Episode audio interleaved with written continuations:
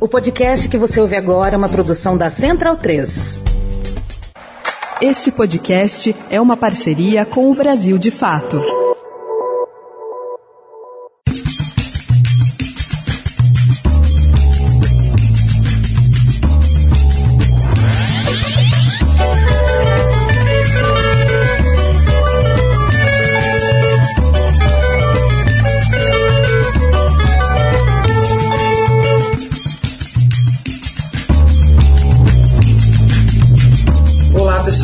Bom dia, boa tarde, boa noite. Bem-vindos a mais um podcast Medicina em Debate.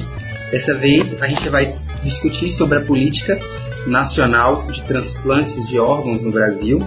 E a gente está com três convidados muito especiais para essa discussão de hoje. Daqui a pouquinho eles vão estar se apresentando também é, para essa discussão. Mas antes disso, eu gostaria de fazer um aviso, né? do nosso podcast e do nosso parceiro que ajuda a gente a estar tá garantindo que esse podcast se mantenha ativo, funcionante, com discussões de qualidade para todos vocês. Então, o Brasil de Fato né, é o nosso parceiro há duas décadas produzindo jornalismo com qualidade, alinhado às lutas populares, de forma independente. É importante a gente registrar né, que o podcast Medicina em Debate ele não recebe financiamento empresarial, então essa parceria com o Brasil de Fato é de muita importância para a garantia do funcionamento do nosso podcast. A Bianca que participou com a gente, né, do podcast sobre saúde LGBT, vai estar agora mais uma vez como mediadora. Bem-vinda, Bianca. Pode se apresentar para o pessoal novamente. Isso mesmo, Rodrigo. Muito obrigada pelo convite, pessoal. Estou muito feliz de estar aqui mediando, poder compor esse time muito bacana. Meu nome é Bianca Nemezevski Silveira. Eu sou médica de família e comunidade. Atuo no ambulatório trans em Porto Alegre e estou muito empolgada para ter essa conversa com o pessoal hoje. E entre os três convidados, né, a gente tem o Pedro, Carvalho. Pode se apresentar, Pedro. Pode falar um pouquinho também quem é você, de onde você vem, para o, pessoal conhecer também um pouco de sua trajetória. Bom, bom dia, boa tarde, boa noite. Eu estou meio convidado, meio membro do podcast, eu estou no limbo. É, eu sou Pedro, sou médico, graduado em 2006 pelo FMG. Uh, desde 2013 eu atuo aqui no sertão de Pernambuco e da Bahia, né, Juazeiro Petrolina, agora mais Petrolina. É, sou especialista em medicina interna, medicina hospitalar e com área de atuação em medicina de emergência e medicina intensiva. Uh, desde a minha graduação eu trabalho no SUS e estive de 2014 a 2023 como coordenador médico da OPO Petrolina, da Organização de Procura de Órgãos de Petrolina aqui no sertão de Pernambuco. É um prazer estar aqui de novo. Obrigado, Pedro, pela apresentação. Rosana Notem. Seja bem-vinda, Rosana, a mais um nosso podcast. Pode se apresentar, se sinta à vontade. Olá a todos, é um prazer estar com vocês. Eu sou Rosana Notem, sou médica pediatra, trabalho com terapia intensiva pediátrica e dentro do SUS eu já fiz de tudo um pouco. Estou formada há muito mais tempo do que eu gostaria de lembrar. E há mais ou menos 20 anos eu ingressei nessa vida de gestão do SUS, eh, principalmente vinculado aos órgãos federais. Já trabalhei no Ministério da Saúde e no Ministério da Educação, já fui coordenadora do Sistema Nacional de Transplantes e agora eu estou de volta ao meu hospital em Porto Alegre, Hospital de Clínicas de Porto Alegre.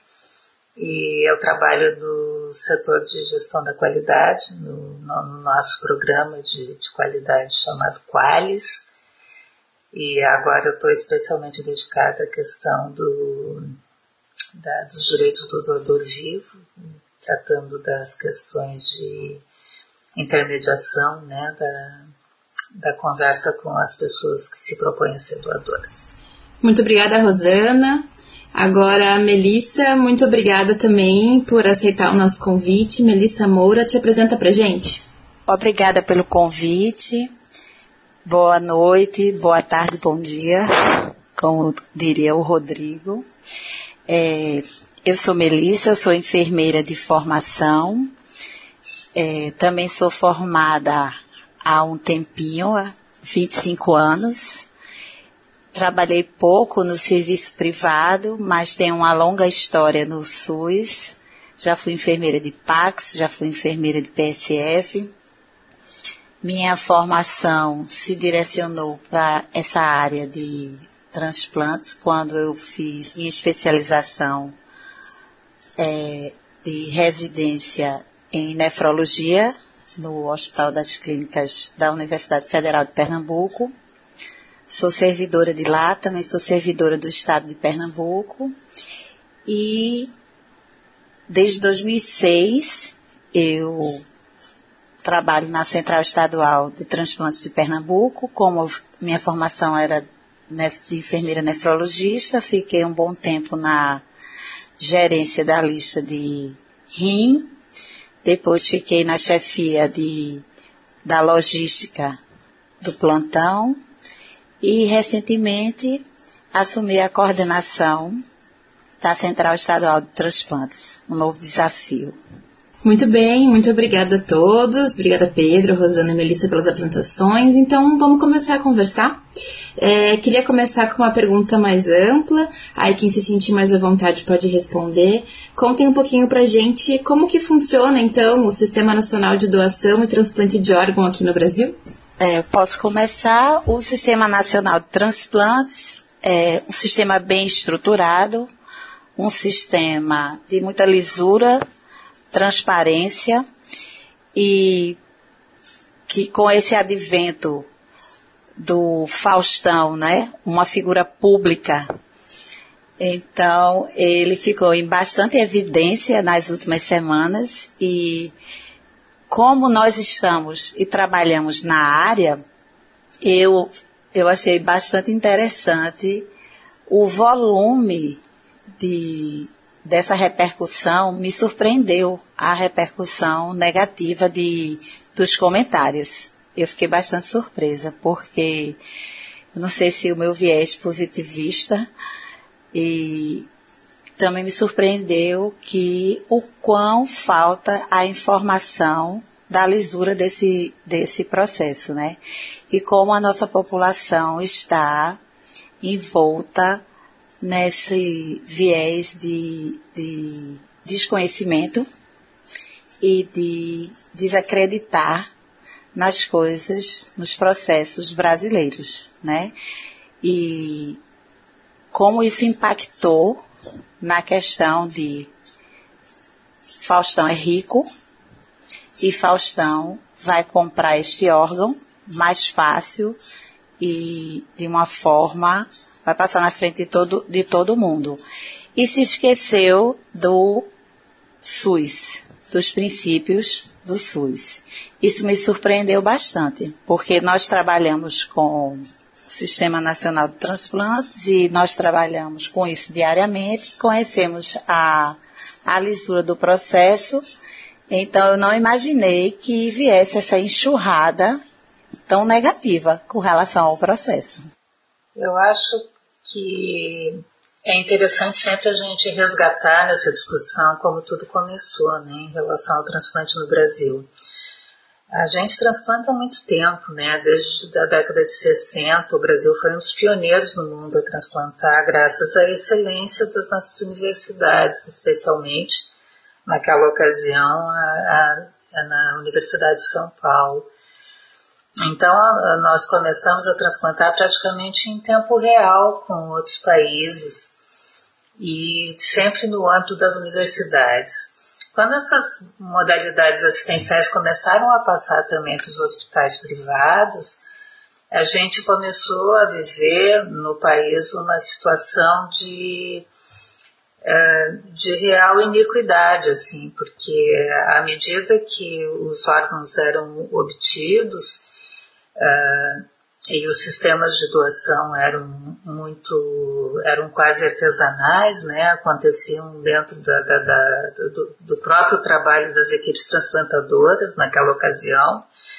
Eles se identificavam uma pessoa dentro da equipe transplantadora que era mais uh, afim da, das questões da doação, que tinha mais jeito para conversar com as famílias, enfim, os órgãos eram obtidos dessa forma. Uh, acabava que o órgão ficava naquele hospital onde a, a, a, onde a doação tinha sido obtida. E com isso a gente gerou uh, muitas distorções, porque uh, à medida que os hospitais públicos tinham filas enormes, né, os hospitais privados tinham fila de cinco, seis pacientes, então praticamente já se sabia quase que o dia que o paciente ia poder transplantar.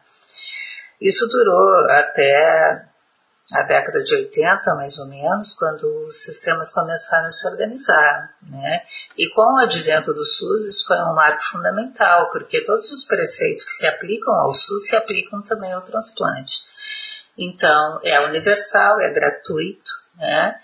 Uh, tem todos os, os parâmetros de justiça que a gente pressupõe dentro do SUS, e a partir daí foi, se fez necessário organizar isso. Né? Essas iniciativas começaram simultaneamente em vários estados, Pernambuco inclusive foi um dos pioneiros a se organizar nesse sentido, e o Rio Grande do Sul também, São Paulo, e a partir daí a gente começou a ter a, a maturidade do sistema que levou a Aí, em 97, a gente tem uma lei federal que regulamentou os preceitos constitucionais do SUS aplicados ao transplante. E essa lei proibia comércio, proibia uh, qualquer tipo de, de tráfico, de ilícito, enfim, de coisas que ocorressem por fora do sistema, e obrigava que todo o hospital para trabalhar com transplantes fosse credenciado junto ao Ministério da Saúde, assim como todos os profissionais também. E isso gerou uma boa transparência, porque a gente tem condições de saber aonde os transplantes acontecem. O transplante não é uma coisa banal para ser feito em qualquer lugar, né? Todas essas coisas que a gente ouve de ilícitos uh, esquisitos, né? De gente que acordou dentro da banheira. E, isso tudo é uma grande fantasia, porque o, o transplante envolve dezenas de pessoas, né? Para a gente conseguir fazer esse match entre o doador e o receptor. E esse match envolve muitos aspectos, então às vezes é um pouco difícil para a população compreender que os critérios que a gente atribui uh, ao, uh, quando a gente faz esse match no rim não são os mesmos do coração, não são os mesmos da córnea, e, e é para isso que a gente precisa desfazer um pouco essa ideia de fila do transplante para pensar nessa lista de espera como sendo um cadastro organizado dentro de alguns critérios, né? A gente tem lá nesse cadastro todas as pessoas que necessitam do transplante, mas elas estão hierarquizadas em relação ao seu momento de receber debaixo de algumas condições o tempo de espera realmente é, um, é uma das, da, da, das considerações que a gente tem que ter, mas existem outras que podem sobrepujar isso. O tempo de espera é praticamente o único critério quando a gente fala de córnea, por exemplo, que a gente não está tratando de uma questão vital, né? é uma questão de, de, de melhoria de qualidade de vida.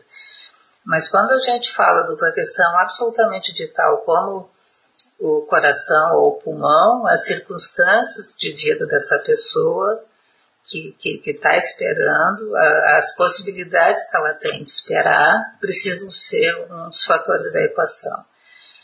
E aí é que a gente uh, monta para cada doador a, a, a, lista que vai aí sim constituir uma espécie de fila.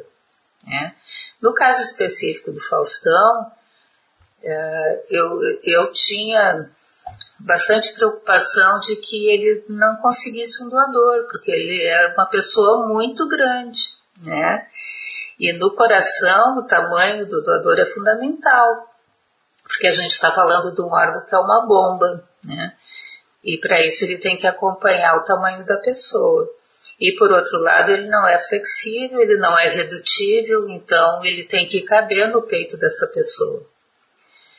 E por isso as questões antropométricas são muito específicas no coração. A gente não pode fazer. Normalmente a margem para menos ou para mais que se trabalha é em torno de 20% do, do tamanho, né, da composição corporal do doador em relação ao receptor. E eu pensei, um, né, um cara desse tamanho, ele é totalmente fora da curva na população brasileira, né? E ainda de um grupo sanguíneo bastante difícil, né, que é o grupo B. Então eu pensei, ele vai ter chances muito reduzidas. Então, ele realmente é uma pessoa uh, iluminada, né? Porque ele teve ele teve muita sorte de ter conseguido um doador tão rápido, já que a situação de saúde dele era tão, tão difícil, né?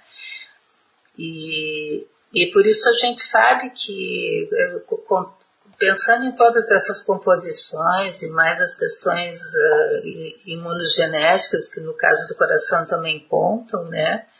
Especialmente no. A, a gente tende a, a ficar sensibilizado contra uh, tecidos de outras pessoas, uh, inclusive o próprio sangue, quando a gente precisou muito manejo clínico, né? quando a gente foi muito manuseado do ponto de vista da, da saúde. Então, assim, pessoas que tomaram muita transfusão de sangue, pessoas que tiveram, mulheres que tiveram muitos filhos, todos têm mais tendência a ter dificuldade de aceitar uh, os tecidos de um doador. E ele foi uma pessoa que teve bastante manuseio, né? A gente acompanha as questões de saúde dele já há algum tempo.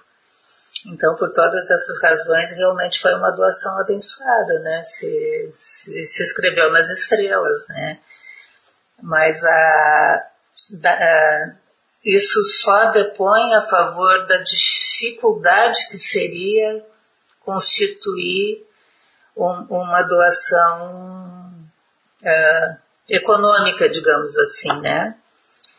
A dificuldade que seria a gente identificar um doador com tamanho, com tamanho especificidade, né, para ele, uh, buscando através de, de, coisas financeiras. Certamente, uh, ele, ele teve uma janela de oportunidade impressionante realmente para quem conhece a, clinicamente a, as questões do transplante.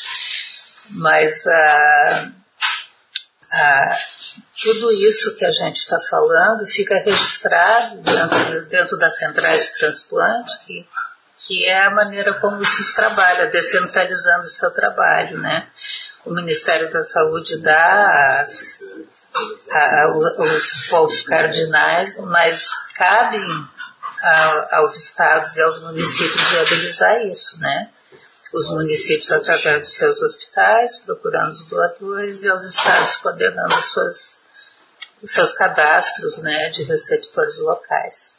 É, então, só para puxar esse gancho aí do SNT, né, do, do Sistema Nacional de Transplantes, a gente tem uma, a questão que é muito importante para garantir a igualdade de processos, que é a questão do, da lista única, né? Ou seja, essa lista, ela é nacional, né? Ou seja, o cadastro é único, não existe um cadastro para pe pessoas internadas em hospitais privados credenciados, não existe uma lista para hospitais públicos, não existe uma lista para brancos, não existe uma lista para negros. Uh, a lista ela é única. Isso garante a igualdade, né? Uh, porém, a, a, essa lista ela é regionalizada, como a Rosana falou, né? Uh, existe, a gente tem um número total de, de pessoas em lista de espera no Brasil, mas a gente tem esses números por estados, tem Pernambuco, São Paulo, Rio Grande do Sul, e isso não é só uma questão uh, de, de dificuldade de coordenação, né? Como se essa coordenação no, no, no, num, num ponto só fosse uh, possível, mas também de garantir que as pessoas, de, que as doações sejam de fato efetivadas. Porque existem alguns termos que as pessoas não sabem. É, por exemplo, essa pessoa, ela pode ser uma potencial doadora. Ou seja, ela tem sinais de morte cerebral, mas ainda não se fechou o diagnóstico completo, ainda não se conversou com a família sobre doação. A gente tem aquela pessoa que é uma, né, doador, ou seja, a família concordou, aceitou a oportunidade de doar. E a gente tem o doador que é o doador efetivo. Ou seja, aquele doador que de fato é, ele vai para a mesa de cirurgia, os órgãos são captados por uma equipe treinada e são implantados em outros pacientes. E por que, que isso é importante?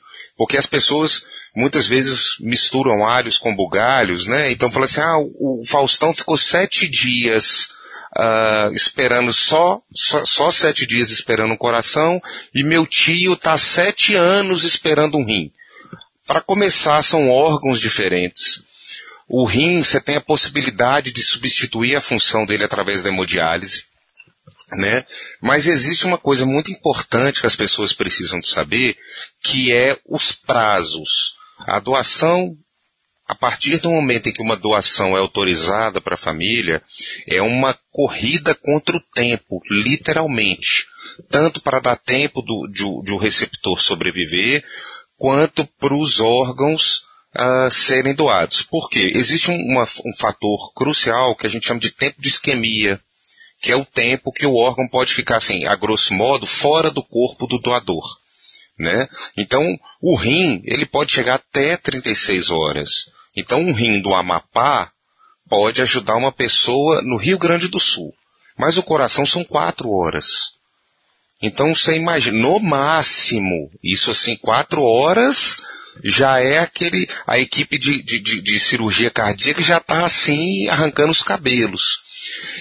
Nós temos muitos centros de captação onde os órgãos são retirados do, do corpo do doador mas que ficam longe do centro transplantador, onde, onde a cirurgia é colocada, que normalmente são as capitais e, e centros regionais grandes. Aqui Petrolina, por exemplo, a gente está a 800 km de Recife. Então o órgão, um coração, quando ele sai aqui de Petrolina, o tempo já está só de voo são duas horas. Imagina qualquer probleminha que aconteceu sem esse órgão é perdido. Então um coração uh, que foi doado aqui em Petrolina, ele só pode ficar em Pernambuco. No máximo, se tiver um avião pronto, montado, que é real aqui, João Pessoa, uh, Salvador, que é muito perto. Mas, de forma geral, a regionalização da, da, da, da lista, ela faz com que essas chances sejam iguais e que não haja perda das doações, né? A gente já passou, a família está passando por um momento de dor imensurável, as equipes estão movimentando um, um, um, equipamento de saúde extremamente complexo, em termos de recursos humanos, de logística, de custo, né? Às vezes freta táxi aéreo, freta avião da FAB, é, para que seja concluída uma coisa, para no final das contas você perder o órgão porque ele ficou tempo demais fora do corpo. Então, a regionalização, a distribuição dessa lista, ela permite que uh, os órgãos sejam uh, distribuídos naquele local.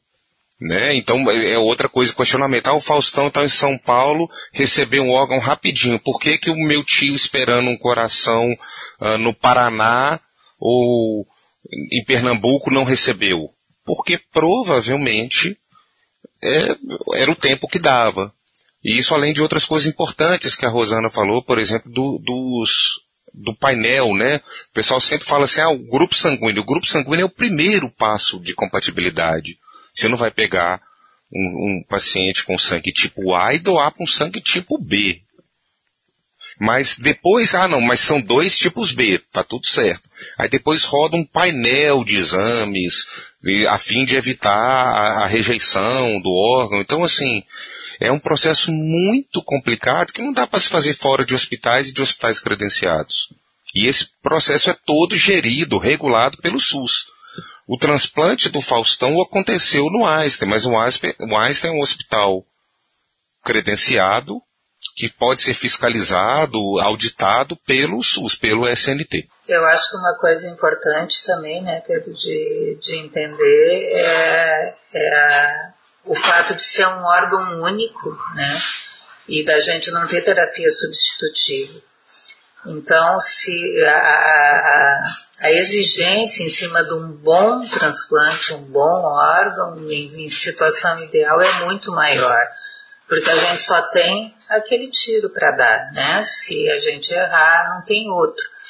Diferentemente do rim, que a gente pode arriscar um pouco mais com um doador não tão ideal, com um tempo de isquemia maior, uh, eventualmente até enfrentando alguma barreira imunológica, tratando lá o receptor para que ele consiga tolerar melhor essa, uh, essas incompatibilidades, né? No caso do coração não tem nada disso, né? A gente tem pouquíssimo tempo para decidir sobre uma coisa que é a nossa única janela de oportunidade para resolver aquele problema. E fazendo uma uma lembrando também que a gente ainda tem outras situações, né? Puxando para a questão do fígado, muitas vezes esse doador, a gente quando faz a abertura da cavidade abdominal, a equipe de captação, muitas vezes apesar desses exames desse doador estarem bons, muitas vezes se depara somente na avaliação macroscópica desse órgão, quando se faz a abertura dessa cavidade abdominal, esse órgão não está bom. Ainda tem essa, essa questão do fígado. E esse fígado não vai servir para o transplante. Então, também temos essas outras essas outras questões. É, na verdade, né, Melissa, isso não é uma especificidade só do fígado, pode acontecer Exatamente. com qualquer um dos órgãos também, né? Que a gente, nas avaliações, a gente presume que está tudo certo. No próprio coração, a gente pode abrir o tórax e perceber que ele tem uma disfunção, uh, enfim, que ele não bate direito, que ele tem uma dilatação, que tem alguma coisa que a gente não conseguiu perceber nos exames preliminares, né? Uh, Nesse caso que está sendo divulgado, parece que a gente, inclusive, esse moço já tinha avaliações bem recentes, né, do ponto de vista cardíaco. Mas às vezes até essas avaliações precisam ser feitas uh, em pouquíssimo tempo, enquanto a doação se viabiliza. Uma questão muito importante que foi colocada pela Rosana, né, sobre o processo de doação, que eu gostaria que aprofundasse um pouco melhor, Rosana, e Pedro também, Melissa, que é sobre como ocorre esse processo de identificação do doador, que eu acho que todas essas questões que, que vem é, suscitando sobre essa questão do Faustão, acho que esse ponto é um ponto muito importante. Como é que a gente avalia se o doador é compatível? Eu queria que vocês trouxessem mais para o debate um pouquinho disso também, assim, de como que a gente avalia a compatibilidade do órgão, né? A Rosana pontuou, por exemplo, que para a situação do Faustão especificamente, tinha as questões do tamanho do corpo, que se reflete também no tamanho do órgão, né? E, para além disso, tem as questões também imunológicas, né, que, que, que estão associadas a esse processo de identificação de compatibilidade. Eu gostaria que vocês trouxessem um pouquinho mais sobre esses elementos, assim, na prática, como que isso acontece, para a gente conseguir fazer essa identificação antes da doação, né? Para que no momento que ocorra a doação consiga fazer a entrega do órgão, o transporte do órgão e ao mesmo tempo a cirurgia né, de, de realização do transplante no receptor. É, o doador ele passa por uma série de exames, não é, para poder se se dar uma qualidade, uma segurança para os receptores. Então, são exames sorológicos e de acordo com, com a faixa etária desse doador, ele vai ser doador para um grupo específico de receptores. Então, vou dar o exemplo aqui em Pernambuco. Pernambuco, ele aceita doadores de coração até 50 anos de idade. Então aqui a gente tem uma padronização de realização de eletrocardiograma e ecocardiograma para esses é, potenciais doadores. E no caso do coração é importante o, a, o, o, a classificação sanguínea, não é? devido à compatibilidade ABO, e é muito importante a gente saber o peso e a altura, exatamente pela questão dessa, dessa compatibilidade do tamanho desse coração na caixa torácica de quem vai receber. Também é submetido esse, esse, esse binômio doador-receptor ao painel né, de, de compatibilidade e aí vai de acordo com cada órgão. E existem os órgãos que é necessário submeter aos, aos perfis, aos perfis imunológicos, como é o caso do rim. O rim, a compatibilidade dele é através do antígeno leucocitário humano, que é o HLA. Ele elenca do mais compatível ao menos compatível no ranking desses receptores em lista. O principal critério de distribuição do rim é o HLA, né? É uma espécie de bingo, né? Cada pessoa tem o seu padrão de HLA e o doador canta as pedras para gente conforme o seu, o seu padrão, né? Seja ele vivo ou falecido. E aí a gente vê se, essa, se, é um, se esse rim, é, se esse transplante pode ser feito. O rim é muito sensível às questões de compatibilidade. Então, se a compatibilidade não for boa, a gente tem uma chance de perda de função muito maior, né? E essa perda também vai se instaurando ao longo dos anos. Então, quanto mais perfeita for a compatibilidade, mais tempo a gente vai ter de funcionamento desse enxerto. Porque do ponto de vista não só dos pacientes, mas da sociedade em geral, do sistema em geral, é ótimo, né? Que quanto mais tempo esse esse transplante durar, mais custo efetivo em todos os sentidos vai ter sido essa doação. O painel, acho que é importante, nem todo mundo está familiarizado com isso, né? Mas a gente é, colhe material dos receptores regularmente para saber quais são as células que eles têm anticorpos contra elas né, para dar uma mapeada assim no, ao que eles são altamente reativos. Então, se quando a gente vê o HLA do doador, a gente já sabe que o receptor vai reagir fortemente contra aquelas células, a gente tem que montar estratégias em cima disso, ou de decidir se vai utilizar o órgão ou não, e no caso de precisar utilizar o órgão, como é muito frequente nas urgências, às vezes a gente precisa preparar o receptor com medicações imunossupressoras, de maneira que ele consiga aceitar melhor essas diferenças né, que, que o painel nos aponta. Então é bastante importante também, embora o HLA não seja definidor no caso do, dos órgãos urgentes, porque a gente não teria tempo né, para fazer toda a, a, a, compatibilização que é feita através do que a gente chama de cross-match, que é cruzando as células do doador e do receptor. Esse é um processo um pouco demorado. A gente não teria, dentro dessas duas, quatro horas que o coração uh, necessita para fazer o implante, mas a gente pode fazer uma antecipação né, disso através de é, é, desse trabalho virtual, digamos assim, com as informações que a gente já tem do receptor quando chegam as informações do doador. Então, deixa eu aproveitar e fazer uma pergunta, né? Vocês comentaram essa questão né, da lista dos receptores, né, de, de as pessoas que estão aguardando. O Pedro também comentou antes que tem essa questão da regionalização em função de quais é, qual o tempo que, que tem para transporte desses órgãos. E aí eu queria fazer uma pergunta também que acho que vem junto nessa polêmica, que também vem junto com essa questão da lista única. Seria possível passar na frente de alguém nessa lista? Como que isso acontece na prática? Essa questão da lista única e a possibilidade ou não de passar na frente? Assim, num ranking, numa, numa seleção, por exemplo, é, vamos dar um exemplo, uma seleção de um rim. Você só poderia passar na frente se você tem listado, vamos dar um exemplo, 12 pacientes, certo? Então, o primeiro a equipe recusa por condição clínica, o paciente está internado com uma pneumonia. O segundo, é, ele não se conseguiu contato, não respondeu, não atendeu a equipe de transplante.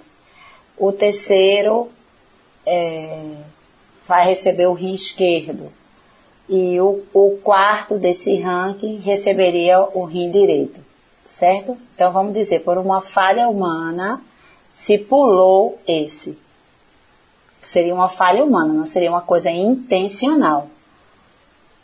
Porque você não conhece, teoricamente, você não conhece os pacientes. Agora, isso é, é muito difícil, porque normalmente a bancada de um plantão desse, normalmente trabalham duas, três pessoas e você ainda faz várias planilhas, a planilha do CROSS, a planilha, então assim, é bem difícil. Depois isso passa é, pela chefia do plantão e tudo. Então assim, é bem difícil. E a gente passa esses nomes para os para as equipes de transplantes. Acho que é importante, também... né, Nelissa, a gente dizer também que essas coisas todas são auditáveis, né? Então, a partir do momento que se toma essa decisão, isso, as pegadas disso ficam no é. sistema de informações. Não tem como isso aí. E o próprio passar batido. E o próprio sistema ele pede que você registre o motivo da recusa senão você não evolui para o próximo passo. Então, uma coisa identifica a outra. Exato, então é por isso que as, as, auditorias retrospectivas também são importantes, né? Esse é um dos papéis das centrais de transplante e também do Sistema Nacional de Transplantes, que a, a, a o, o, dentro do trabalho da central faz parte revisar todos os processos de doação e entender por que, que foi que aquele órgão chegou eventualmente uh, num, num, receptor mais adiante um pouco. Normalmente, o coração, pulmão, fígado, a gente transplanta nos, nos primeiros, no primeiro, no segundo, no terceiro, né? Uh, até porque vocês veem, hoje saiu uma estatística super interessante de que, uh, para a gente discutir, que mais ou menos 30% dos transplantes no Brasil são feitos em regime de urgência. Por que isso? Porque a gente está fabricando urgência para transplantar? Não, é porque a gente tem pouco doador. Esse é o ponto. As pessoas ficam muito doentes esperando, então aí acaba gerando as urgências. Então, é, essa porcentagem é no N de doadores que a gente tem, né? Se a gente aumentar esse N de doadores, a gente vai ter, dar muito mais chance para aquelas pessoas que estão em situações eletivas. E o sistema, por ser automatizado, ele já pede essa própria evolução desses registros. Então fica tudo muito mais difícil de ser burlado e até mesmo num caso de falha, você não consegue progredir. Por isso que fica tão seguro. É, e, e, sobre isso, assim, eu vou tentar insistir nos temas assim, eu vou tentar responder, completar as coisas respondendo às groselhas que estão sendo faladas na internet pelos especialistas em transplante, né? Na Covid a gente teve especialista em vacina, especialista em, em Covid, agora é sobre transplante. No mês que vem, se aparecer algum tema de saúde, vai, ter novos especialistas, né? Ah, a questão foi pedido, alguém pediu, eu publiquei um fio com algumas informações no Twitter e a pessoa pediu um número do Faustão na lista para a gente acompanhar para saber se não ia ter fraude no sistema. É, então, assim, é, a, a, coisa é muito complexa. É, os, e eu tentei dizer que para as equipes de saúde, a gente tem saúde, é, no trabalho em saúde, efeitos para segurança do paciente. Por exemplo, dupla checagem de medicamento. Então, se eu tô, vou administrar um medicamento num paciente, e esse medicamento pode ter um, um, um efeito colateral grave, normalmente a gente, por exemplo, eu estou no plantão, passa esse medicamento, ó, a dose é X miligrama. Aí o enfermeiro ou a enfermeira que está de plantão fala, ah, olha, a dose é X miligrama, confere que vai administrar isso. Às vezes dupla, tripla checagem. O sistema de transplante, ele usa isso. de certa maneira. Os próprios, as próprias listas, a própria automação. Então, o, a gente sinaliza que tem um potencial doador. A central de transplante sabe desse doador. Ele já tem mais ou menos uma lista do, dos receptores, dos prováveis receptores. É, é tudo documentado. Então, quando existe uma doação, a família é, recebe cópia, a equipe de transplante recebe cópia, a central recebe cópia. Essas cópias são compartilhadas internamente. Agora, isso não pode ser público, gente. Para a proteção do doador e para a proteção do receptor e por uma questão básica. Nós estamos falando de dado de saúde é confidencial. Eu não vou botar aqui, ô fulaninho, o seu Zé tá aqui na fila e recebeu o órgão de Dona Maria, ele mora numa rua tal, no endereço. Isso não existe, né, gente? Vamos ser. Senão, eu, eu, eu, partindo desse pressuposto, eu, posso, eu poderia ir numa unidade básica de saúde, pegar o prontuário de uma pessoa, tirar foto e postar na internet. Isso não existe.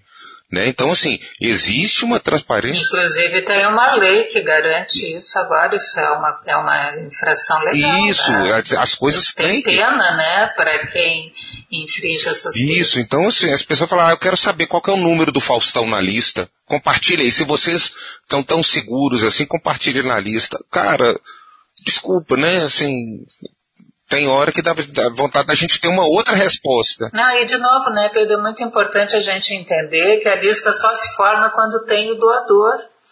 Não existe posição na lista se não houver o doador, porque é ele que dá as informações que vão constituir para cada doador uma lista. E aí sim, para esse, para essa, esse número de pessoas que for compatível com esse doador, a gente aplica o critério da cronologia e da gravidade. Então, quem está esperando há mais tempo e precisando mais daquela lista é que vai, vai receber. Então, não É, tem. A posição em lista é absolutamente inútil. É um dado, é uma filigrana, além de ilegal, absolutamente sem utilidade para qualquer tipo de auditoria. É por isso que às vezes é muito melhor falar lista do que fila de transplante, né? Porque a fila, tá- a, a fila dá esse conceito, ah, furou a fila. É porque não é uma fila, é uma lista. E, e- e isso, a, a Suzana, a, a Rosana, perdão, é, mexeu num ponto importantíssimo. Não existe doação sem ter doador. E o processo, as pessoas costumam associar o transplante, é, quando você pensa assim, transplante de órgãos, eu acho que se fizesse um questionário e falasse assim, ó, resumo o transplante de órgãos em uma palavra, o pessoal ia falar cirurgia. As pessoas associam muito ao ato cirúrgico do transplante. O ato cirúrgico é uma etapa do processo. Então, né, igual o Rodrigo comentou, como se identifica? O trabalho de identificação é um trabalho árduo. Existem as equipes passam, as equipes especializadas nisso passam todos os dias no hospital, vai todos os turnos, porque ele identifica uma pessoa que tem os sinais clínicos de morte encefálica. A morte encefálica, ela é um quadro morte cerebral extremamente grave né, que tem repercussões no corpo da pessoa. Então são pacientes que a gente chama de pacientes críticos, extremamente graves. Então eles têm que começar a ser tratados para ter ah, ah, até se prova o contrário, eles estão vivos até a gente realizar os exames da morte cerebral. No- a- o Brasil tem uma das legislações mais rigorosas do mundo tá? Aqui a gente precisa de fazer três exames, os três exames têm que ser compatíveis, os exames são documentados, existem critérios objetivos, eu costumo às vezes até falar isso para as famílias. É, ah, eu tô com uma suspeita de pneumonia. Aí eu tenho no hospital o raio-x e tenho uma tomografia. Ah, eu vou escolher fazer a tomografia porque tem mais detalhe. E a gente não tem essa opção no, morte, na- na- no diagnóstico da morte cerebral. A gente faz exames determinados por lei. Essa lei foi atualizada em 2017, está disponível, dá um Google. A gente pode colocar na descrição do episódio. E existem esses critérios. E aí, beleza, identificou, confirmou o diagnóstico de morte cerebral, infelizmente essa pessoa faleceu, e agora a gente vai conversar com os familiares, a gente vai fazer a entrevista familiar num momento de extrema dor. O Brasil, a gente ainda tem um grande número de pacientes jovens potenciais doadores. É o, o, a pessoa de 20 anos que saiu de casa para trabalhar, caiu de moto, foi numa festa, caiu de moto, ou seja, ela sai de casa às 19 horas, de um dia, 19 horas do outro dia, ela está morta. A família não tem tempo de processar. Então, esse processo da doação, ela é muito detalhada. Então, quando você insinua uma falha, alguma coisa, além de um desrespeito enorme aos doadores, aos receptores, além de um desserviço para a saúde pública, é um desrespeito às equipes que trabalham com isso. A gente passa, a gente vê isso todos os dias, a gente conversa, são famílias que perderam bebês, que perderam crianças, que perderam pais, mães, sabe? Não é uma coisa simples de você falar assim, ah, dá um nome aí, faz a cirurgia, resolveu. As pessoas têm que ter um pouco mais de noção, né? Eu acho também, Pedro, que em relação a, a, a, a esse aspecto que você tocou, que é da morte encefálica, é bem importante a gente trazer algumas coisas aqui considerando o nosso público, né, que é fundamentalmente de, de, de profissionais de saúde. Uh, muitas vezes uh, se tende a atribuir à sociedade a questão da não doação, né, de dizer que a gente tem pouco doador porque as pessoas não doam.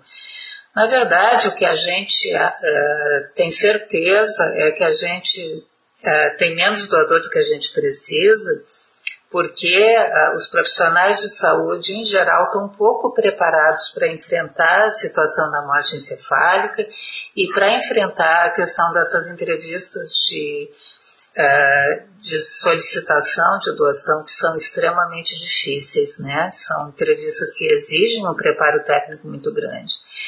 Então, é, é, como é a morte encefálica, felizmente, ela é rara, né? Ela é uma forma rara de se morrer, menos rara nas emergências, mas uh, ainda assim a gente sabe que de todas as mortes, aproximadamente 3, 4% aí vão ser mortes encefálicas, mortes que, em que se tem a janela de oportunidade de fazer o diagnóstico até que a parada cardíaca uh, venha, né, e, e, e, e se esgote essas possibilidades de, de doação, a gente precisa muito que, que os profissionais de saúde tentem se inteirar né, de como é que isso funciona. Eles são formadores de opinião. Se os profissionais de saúde tiverem uma boa, uh, um, bom um bom conhecimento técnico né, a respeito do que estão falando, eles vão ajudar as pessoas a tomar decisões melhores. Né? Não só os colegas, quando estão diante da possibilidade de fazer esse diagnóstico, como também das famílias, né, de terem mais segurança na hora de doar. Por mais que a gente uh, uh, faça ações sociais, assim, de, de, de, de comunicação em relação à, à questão de doação, o que funciona mesmo para as pessoas doarem é, primeiro, uma formação de base de casa, da escola, em que elas já tenham é, ouvido falar disso e entendam isso como uma coisa de cidadania. Qualquer um de nós tem muito mais chance de ser receptor do que ser doador. Provavelmente desses cinco que estão aqui hoje, um de nós talvez vai ter um parente ou a gente mesmo vai precisar do órgão, né? Então a gente sabe que é, trabalhar a doação de órgãos é uma espécie de seguro para a gente eh, promover quando a gente pode, para a gente ter quando precisa. É uma questão de cidadania. E a outra questão é que a gente tenha um profissional de saúde preparado para responder às pessoas as perguntas que elas tiverem na hora que elas forem perguntadas a respeito. Acho que a Melissa traz uma questão muito importante sobre o papel das famílias né, na doação, a decisão sobre a doação de órgãos no Brasil. Eu queria que vocês comentassem um pouquinho mais sobre isso, por que a família tem esse papel tão decisivo, né? Que a gente fala que hoje existe até a, no registro de identidade, o, o, paciente ele pode dizer a sua intenção de, de ser doador ou não de órgãos, mas que essa decisão não é a decisão final. Eu queria que vocês comentassem a partir do que fundamenta isso, por que a família tem esse papel tão importante Acho que isso é muito importante para essa discussão. É, só para explicar essa questão de doação consentida e presumida, são os dois modelos, né? A doação presumida é aquela que a gente presume que a pessoa vá doar. Né? A todo mundo é doador até que se prove o contrário. Ah, na doação consentida, que é o modelo brasileiro, a família tem que consentir, né? ou a família, ou, desculpa, ou a pessoa consentir em vida. É, então, isso que a Melissa falou é muito importante da gente falar em, em, sobre isso em vida. Né? seja nas suas redes sociais, no seu círculo familiar, com, os, com amigos, né? no círculo de amizades. Por quê? Uh, claro que a, a palavra final é da família. Então, eu posso me manifestar como doador que sou, mas a minha família, não sei, de repente fala, ah não, eu não quero. Eu não quero que mexa mais com ele, tá? A gente vai ter que respeitar a decisão da família. O oposto também vale. A pessoa pode falar que é contra, porque às vezes foi numa fala de, de desinformação e a família, após receber a informação, decidir por doar. Uh, só que na maioria dos casos, a família segue o desejo da pessoa que faleceu. Né, por uma questão de respeito, de, de, de, de bom senso. Então, a, geralmente, ainda que o, o familiar é, seja contra a doação, ele vai respeitar a família da pessoa de doar. E o oposto é verdadeiro.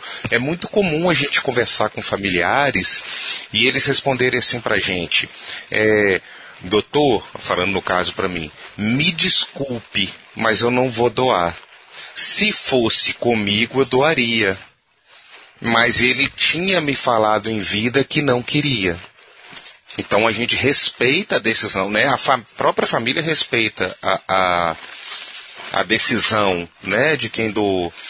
É, e isso, uh, essa questão de colocar em carteira de identidade ou não, quando eu fiz minha carteira de identidade em 98, eu coloquei não doador.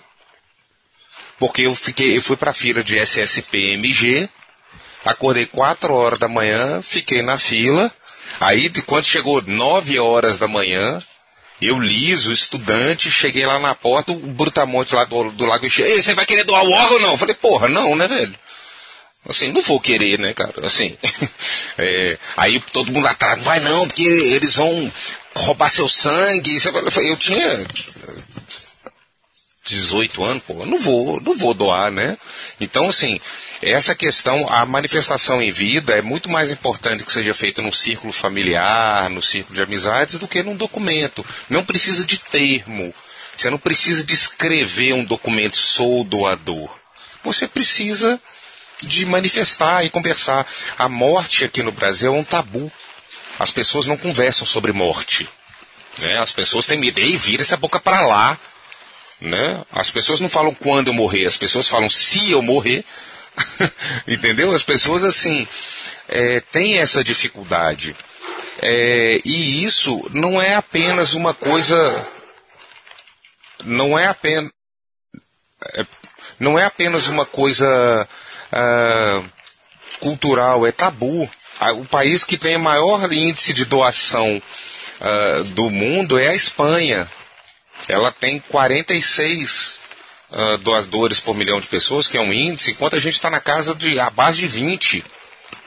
E aí, o, o que, que acontece? E a Espanha é um país bastante conservador. Eu vivi lá por três meses e meio trabalhando com transplante. É um país extremamente católico, extremamente conservador, um país idoso.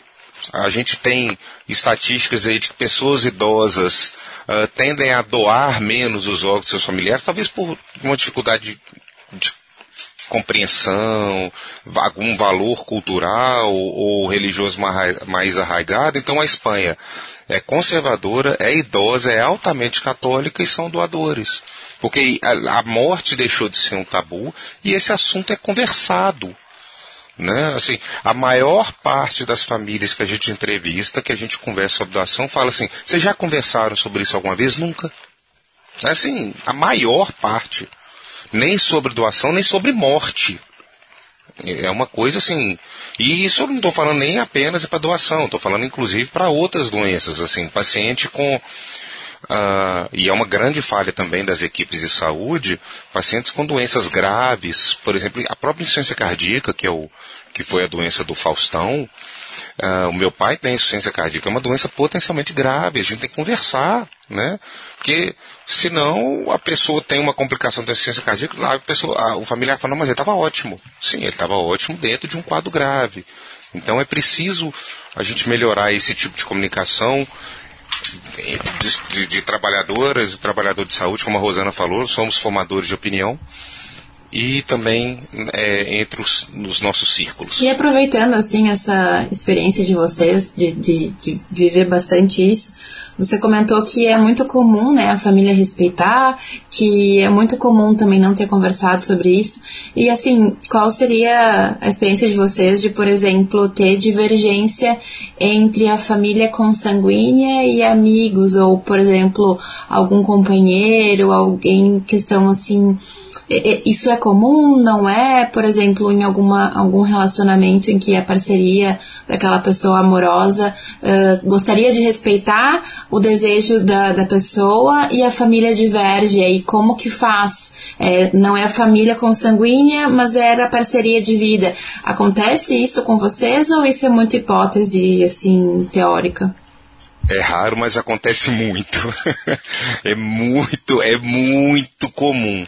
E assim, existe uma linha que a gente chama de, de linha sucessória, linha colateral. Então assim, o companheiro ou companheira é, tem, é a primeira pessoa a decidir. É claro que na maior parte das vezes, a gente, até por uma questão de saúde familiar, de convívio familiar, a gente estimula sempre o consenso né? É, mas assim, existe. Então é o companheiro ou companheira, incluindo relacionamentos homossexuais. E isso independente. Isso é muito... E isso independente de ser oficializado ou não? Ou... Independente. Se for uma união comprovada estável, se for um companheiro de vida, a gente já teve aqui. Independente de ter casado é, no papel. Casado no papel, isso não, não. Pode ser, sei lá. Isso é em Pernambuco, tá? Hum. Porque tem alguns estados ah, que não. Sim, é. Pernam, é, Pernambuco é, se chama o diagrama da, da doação. Pernambuco, a gente aceita isso legalmente. É, e tem, por exemplo, não tem no companheiro ou companheira, aí tem os filhos, né, pais, aí tem a consanguinidade, até parentes de segundo grau. Mas existe sim essa coisa. Agora, a, a divergência, a gente procura sempre lembrar que quando a gente conversa sobre doação, como a família, a gente tem que lembrar que essa família está enlutada, em momento de sofrimento agudo, muitas vezes inesperado. Então, a gente não quer, assim, não é pedir para doar, a gente está acolhendo aquela família. E o que muita gente não sabe, familiares que doam os órgãos, aquilo é terapêutico para eles. Não é uma relação de altruísmo. A gente sabe por pesquisas, por entrevistas de famílias que optaram por doar, uh, feita tempos depois, que essas famílias relatam algum sentimento de conforto, de alívio, uh, dentro de uma situação extremamente dolorosa. Né? E quando você entrevista pessoas que doaram, famílias que doaram, perdão, elas 100% fala que doaria novamente. E o oposto não é verdadeiro. Muitas pessoas que não doaram, quando entrevistadas um tempo depois, falaram que gostariam de ter uma segunda chance, né? Que se pudessem voltar atrás, elas transformariam em doação. Pedro, perfeito. É, você falou um pouquinho, né, sobre a doação consentida e presumida. Como seria isso da doação presumida? Por que ela não ocorre no Brasil? Né? Seria uma doação obrigatória?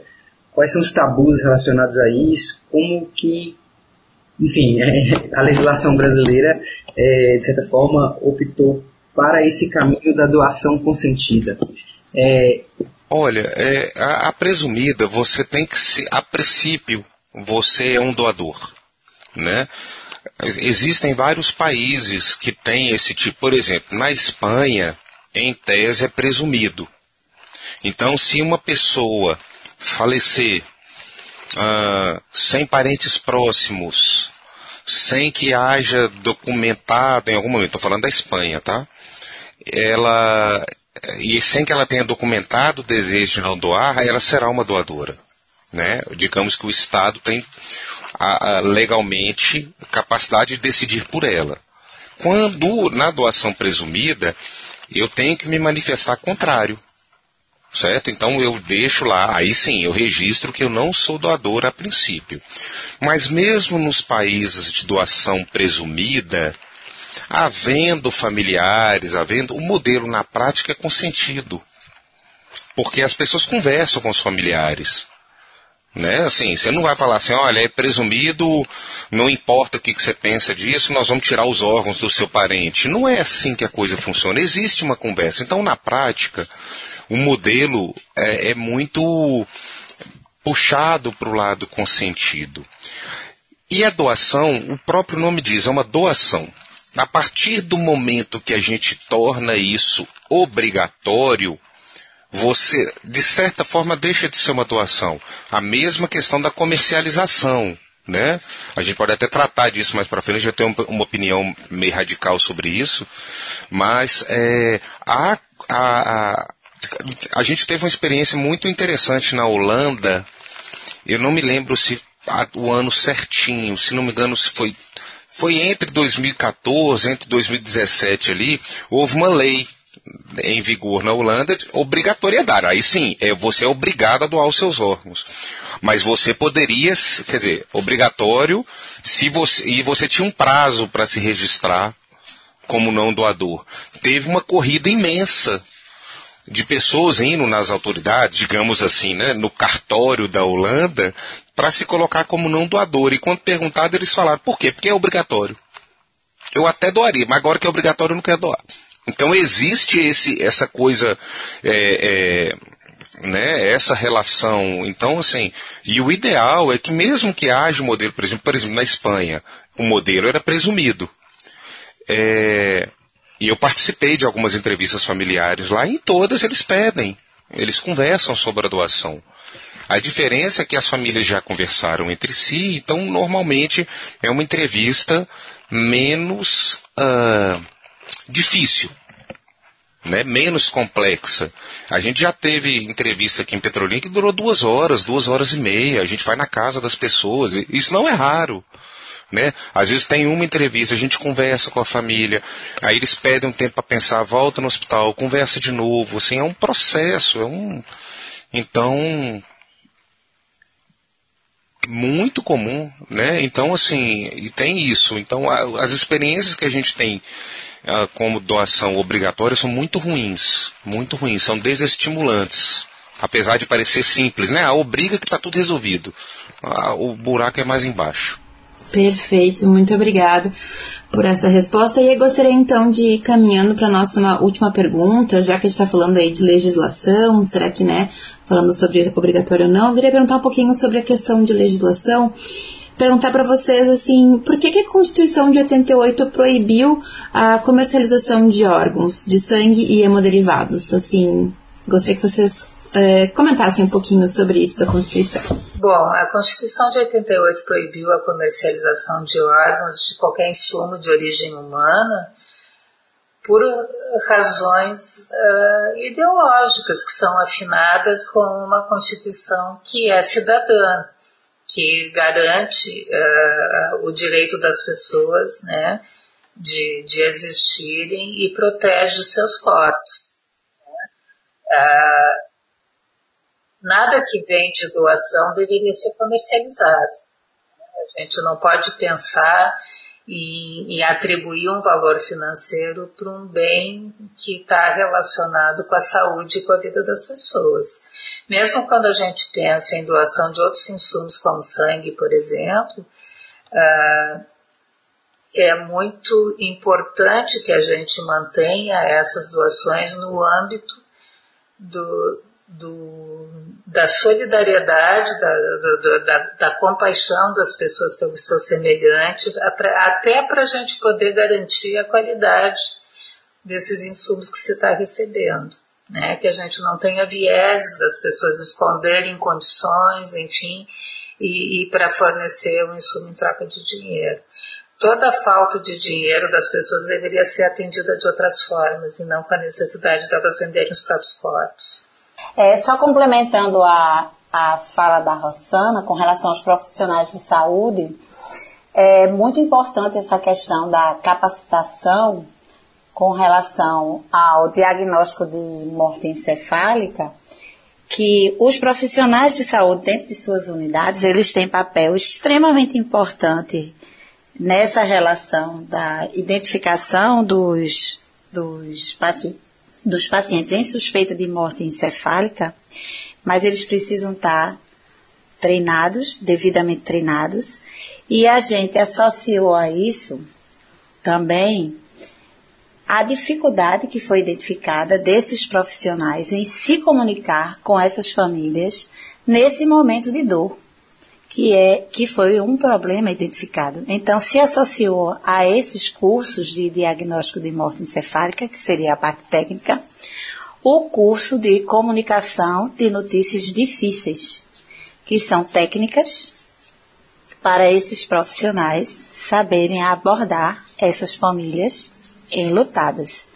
Então foi um binômio perfeito para alavancar essas estratégias de abordagem de entrevista com essas famílias. É importante a gente ressaltar que isso dá muito mais resultado do que essas campanhas midiáticas com a grande população que isso cai no esquecimento, isso já foi comprovado em três, quatro meses, do que trabalhar de fato os profissionais de saúde dentro das unidades hospitalares. É, a, a Constituição de 88, ela vai preconizar o quê? Se essa, se essa comercialização de órgãos e tecidos, ela vai completamente de encontro ao SUS, aos princípios do SUS de equidade, de igualdade. Então, como é que você vai concorrer de forma igualitária se você não dispõe do recurso para comprar um órgão, né? Então, a Constituição de 88, ela garante os princípios do SUS. Eu vou ser um pouco mais incisivo nas minhas colocações. Então vamos lá.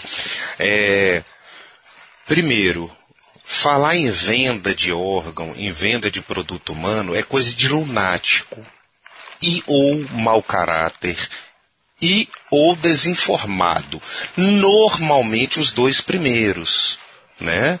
É um lunático dele, daquele neoliberal lá da, da, da Argentina, que eu esqueci o nome dele. É, Vamos lá. É igual a, a, primeira coisa que foi falada, é, é, a Melissa tocou num ponto importantíssimo.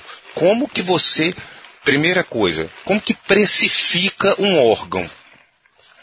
Ah, o seu órgão, ele é um rim de uma pessoa de 18 anos, que não tinha nenhuma doença. Seu órgão vale 5 mil.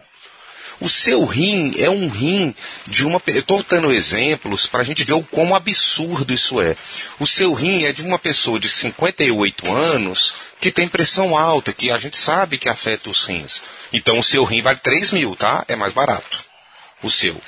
Aí vem a outra coisa. Então você precificou. Ah, o Estado que vai regular o preço do rim. Beleza. Como que a gente vai precificar? Aí vão vir uns, os tabacudos falar assim: ah, mas o Estado não pode intervir numa decisão humana. Cada pessoa decide. O rim é meu, então eu vendo pelo que eu quiser. Como que você vai garantir a igualdade? Né? Ah, e quem que vai comprar o rim? Aí sim, aí o Faustão ia comprar o rim. Dizendo assim, uma, quando eu falo Faustão, assim, uma pessoa como o Faustão teria o poder financeiro de comprar esse rim. Né? E o, o preto, pobre, favelado, que descobriu uma doença renal quando era na infância e é dialítico há 20 anos. Pronto, ele vai morrer na diálise, porque ele nunca vai comprar um órgão. A outra questão é como que você precifica uma coisa que pode te prejudicar depois. Essa é a pergunta fundamental. Então eu tô aqui, eu tô vendo meus filhos passarem fome, eu tô sendo despejado de casa, eu tô desempregado há anos, eu estou passando fome. Aí eu falo assim, eita porra, vou vender um rim. É, aí eu tô desesperado. Eu tô desesperado para vender, para que eu preciso. Aí eu vou vender o meu rim por 100 mil reais. Vai me tirar do sufoco. Eu tenho 44 anos. Aí daqui a 20 anos eu desenvolvo uma doença renal e vou para fila de quê? De transplante, para lista de transplante. Começa a fazer hemodiálise, só que aí eu só tenho um rim. Ou seja, se esse único rim parar, acabou. Aí que, será que eu vou ter dinheiro para comprar um rim de um? Então, assim, quando você pensa em precificar órgão, é, é, é, eu, eu não tenho nem argumento mais. Assim, é o tipo de. Se for uma pessoa que fala assim, porque é, é, é, esse fio, ele diferenciou essa situação do Faustão, ela diferenciou muito dois tipos de pessoas. A gente tem perguntas, pessoas que fazem lá perguntas honestas. Gente, tipo, e se eu fizesse isso? Teve algum país que pode vender e melhorou? E quando é obrigatório? A pessoa está perguntando. Aí ela vai lá e, e, tem os irônicos. Ah, vende. Cara, não dá para debater com esse tipo de gente, assim. E é uma proposta que você. É, quando as pessoas falam, dão uma, uma solução simplória para um problema grave, é, é como se nunca ninguém tivesse pensado no assunto, né? Ah, chega aqui, gente, vende o órgão. Porra, como que ninguém, né? E aí tenta colocar uma situação dessa. Ah, eu vou ali na, na, no mercadinho e vou comprar um saco de cuscuz. Como é que eu vou precificar isso? Quais são os processos? Como é que eu vou vender um rim, cara? Como é que eu vou comprar um rim?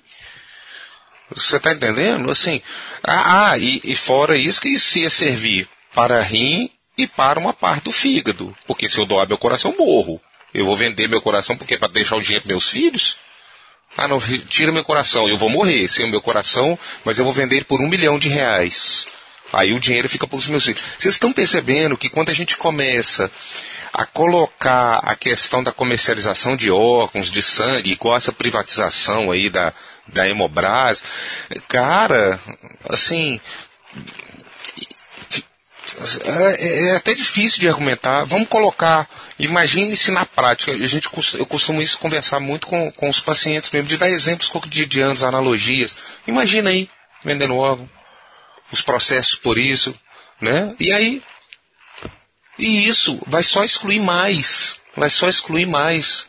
E a, e, e a nossa legislação de transplantes, ela é tão boa que, deixa eu citar dois exemplos para elucidar que muita gente não sabe.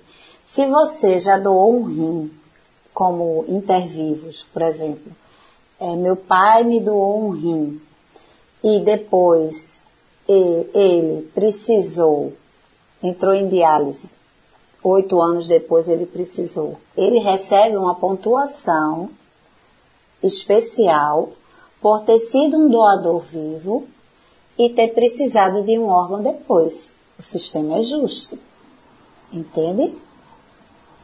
Tem isso, tem essa peculiaridade ainda no sistema. Outra coisa, um estrangeiro que reside no Brasil há 20 anos, há vários anos, não existe o turismo de órgãos, como as pessoas dizem. Isso, isso eu digo porque eu trabalho na, na, na central de transplantes. Então eu tenho um, uma pessoa que vive aqui há 20 anos, sei lá, um alemão, casado com uma brasileira há 20 anos. Então ele entra em falência hepática.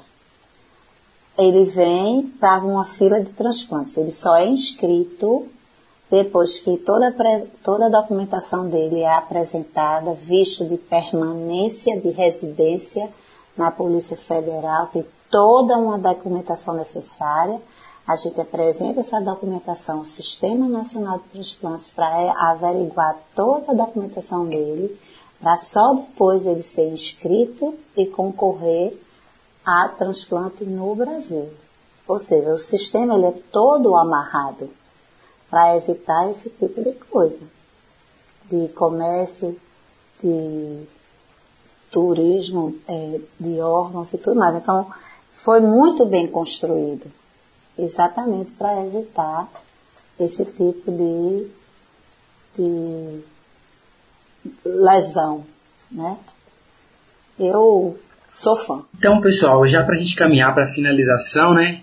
É, gostaria que vocês respondessem é, se tiverem mais alguma outra questão que ainda não foi possível de ser abordada durante esse debate, eu gostaria que vocês trouxessem e respondessem uma pergunta para aquele nosso telespectador que está ali nos ouvindo sobre como é que ele pode ajudar nesse processo, né? Já foram pontuadas algumas coisas relacionadas a conversar com a família, se tem interesse em doar o órgão, mas muitas vezes as pessoas perguntam como é que eu posso ajudar. Acho que isso é muito importante, né? Tem a questão da, da doação durante a vida também, que são em situações específicas. Então gostaria que vocês comentassem e já trazessem um pouco a finalização de vocês sobre esse episódio. Eu sempre gosto de dizer que nós, profissionais de saúde, é, nós não temos isso na nossa grade né, de, de universidade, isso é uma falha. Mas que momentos como esse são extremamente ricos.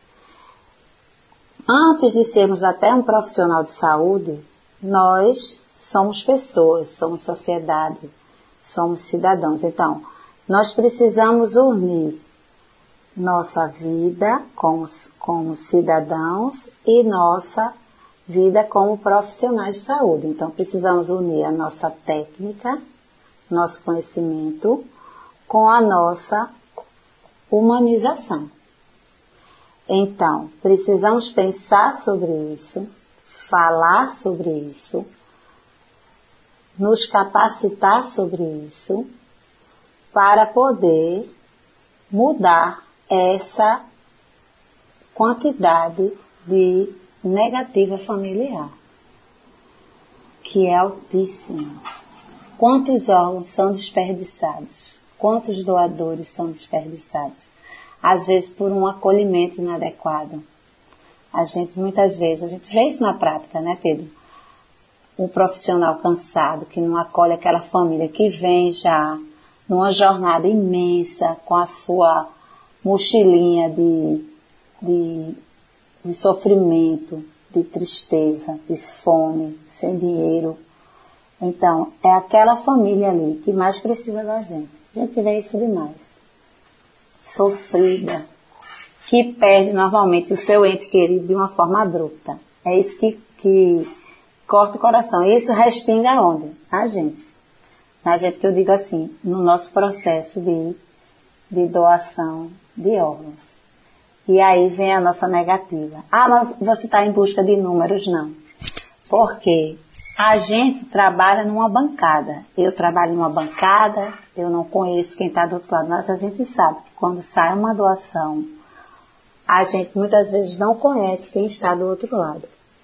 Que a gente não conhece o receptor, né? Mas a gente sabe que, por exemplo, Pernambuco, dali vão sair sete transplantados. A diferença ali é a qualidade de vida e a diferença entre a vida e a morte.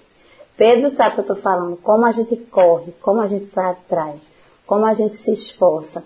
Vamos atrás de avião, vamos atrás disso, vamos A gente tenta, tenta. E é uma frustração quando a gente não, não consegue. Então é isso que a gente pede a esses novos profissionais que estão chegando aí, os que já estão no mercado. É aquele olhar de sensibilidade para essa família. Obrigada, senhor. É, então, eu acho que a Melissa falou muito bem, né? Assim, é, a Melissa e a, Rosana falaram coisas muito potentes, né? A gente está, a gente não quer número, a gente está tentando ajudar as pessoas, né? Quando a gente ah, doa, quando a gente consegue uma doação de órgão, de um órgão, a gente não está salvando a vida do paciente, a gente está salvando a vida do paciente, da família, do, né, dos, do círculo dele social. Uh, quando tem um paciente potencial doador no hospital, os residentes, né, os internos, ele, eu falo isso muito para eles. Eu falo assim, olha, nesse leito, que tem leito A, por exemplo, você não tem um paciente internado, você tem cinco, seis, sete internados. Né? Então vamos tentar fazer isso. É... Então é uma chance de você tentar prolongar a vida, né? Isso é muito importante. Tem uma campanha muito bonita da Santa Casa, não sei se é do Rio Grande do Sul, que fala uma campanha chamada Um Salva Oito, que é lindo o vídeo, assim, é, que dá depoimentos de pessoas que estão na lista de espera, de famílias que doaram e tal. E para o que, que, a gente pode fazer, né? A, a, recusa familiar é a principal causa de doação no Brasil, de não doação no Brasil. A gente sabe que 45% das famílias não doam.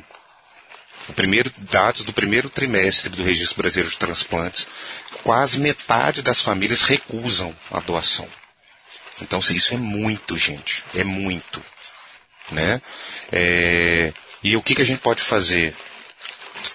do ponto de se eu falasse para os profissionais de saúde, é estudem o tema, capacitem-se.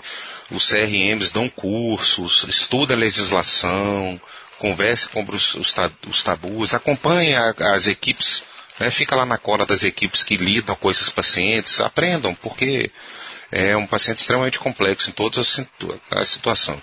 E sobre a população em geral é isso, converse com as famílias sobre morte, sobre seu desejo, e por favor, não façam, não falem desinformação.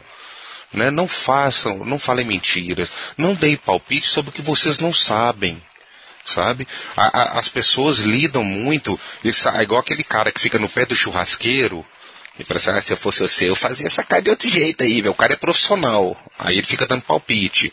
É como se eu, médico, chegasse por um engenheiro levantando um prédio, batesse assim no ombro dele e falasse, ô oh, fulano, eu acho que aquele pilar ali devia deve entrar esse negócio, não vai dar errado, não, não vai dar certo, não. Eu chegar para um para um advogado e propor para ele, ó, defende seu, seu cliente desse jeito aqui. Eu não entendo disso. Então eu fico calado. Se você não entende, não atrapalhe quem entende. Essa gestão, essa, essa situação do Faustão liberou o esgoto né, de negacionismo, de te, conspiracionismo, de pessoas que. Eu vi uma médica psiquiatra falando hoje, compartilharam comigo uma médica psiquiatra e fala assim: sou defensora do SUS, sou da luta antimanicomial, defendo o sistema de saúde. Agora, é óbvio que essa situação do Faustão tem que ser investigada, porque o tempo mínimo de espera por um coração na lista de transplante é 18 meses. Ou seja, ela não sabe absolutamente nada do que está falando. Com todo respeito, eu não vou discutir luta antimanicomial com ela, porque eu não entendo. Então, por favor, sejam um pouquinho mais humildes, e, e parem de falar merda e groselha para os outros, porque essas a merda que você fala é igual o efeito pirâmide daquelas correntes de WhatsApp. Você fala uma merda aqui, ó, no final das contas você está nadando na lagoa de estabilização e, e não tem mais jeito. E para a gente reverter é muito mais difícil. E é isso é, valorizem a doação. A, a, Rosana falou um negócio muito, muito bonito. É, Melissa falou em cuidado e Rosana falou em cidadania. Eu acho que para mim são os dois, os dois melhores termos. Obrigado. Então, muito obrigada, pessoal. Foi muito incrível estar aqui com vocês. Agora eu queria pedir para cada um fazer uma, uma fala de despedida. Agradecer muito por vocês terem participado. E a gente tem aqui. É, um costume aqui é, de pedir para os nossos convidados alguma dica cultural. Pode ser uma música, um filme, um seriado, um livro, qualquer tipo de, de dica assim sobre o assunto que vocês possam ter. E aí, se algum de vocês tiver aí, traz pra gente e a gente deixa também na descrição do episódio, tá bom? Bom, eu adorei estar com vocês, foi uma experiência ótima e contem comigo sempre que precisarem. Eu acho que são assuntos extremamente relevantes e penso que os profissionais de saúde precisam ser mobilizados a falar mais sobre esses assuntos com, dentro dos seus ambientes de trabalho e também com seus pacientes. Foi um prazer. Obrigada pela oportunidade. Ah, sobre morte, eu acho que, que também é um tabu, né? É, a morte é um dia que vale a pena viver, né? Eu ia dizer isso. Foi isso que você Pronto, Então fale, fale, Melissa, fale. Não, isso é porque eu já trabalhei com a Melissa há muitos anos, aí já tem uma sintonia da, da Cláudia, né? É, é Ana Cláudia Arantes, né? Cláudia Quintana, Ana Cláudia Quintana, Quintana. Que pra gente conversar sobre morte e sobre doação em filme que eu gosto muito, assim, tem o filme 23 gramas, que é um filme antigo com champanhe, uh, ah, que ele é, ele recebe, um, é só esse spoiler, ele recebe um coração e, e, passa a ter rejeição. É um filme bem pesado, bem triste, mas dá uma ideia de mais ou menos o quão complexo é o processo, tá? Assim, que não é uma coisa simples da gente, da gente lidar, tá bom? Tá certo, então muito obrigada pessoal e até semana que vem. Oh, esse coração aí tá se fazendo de boa.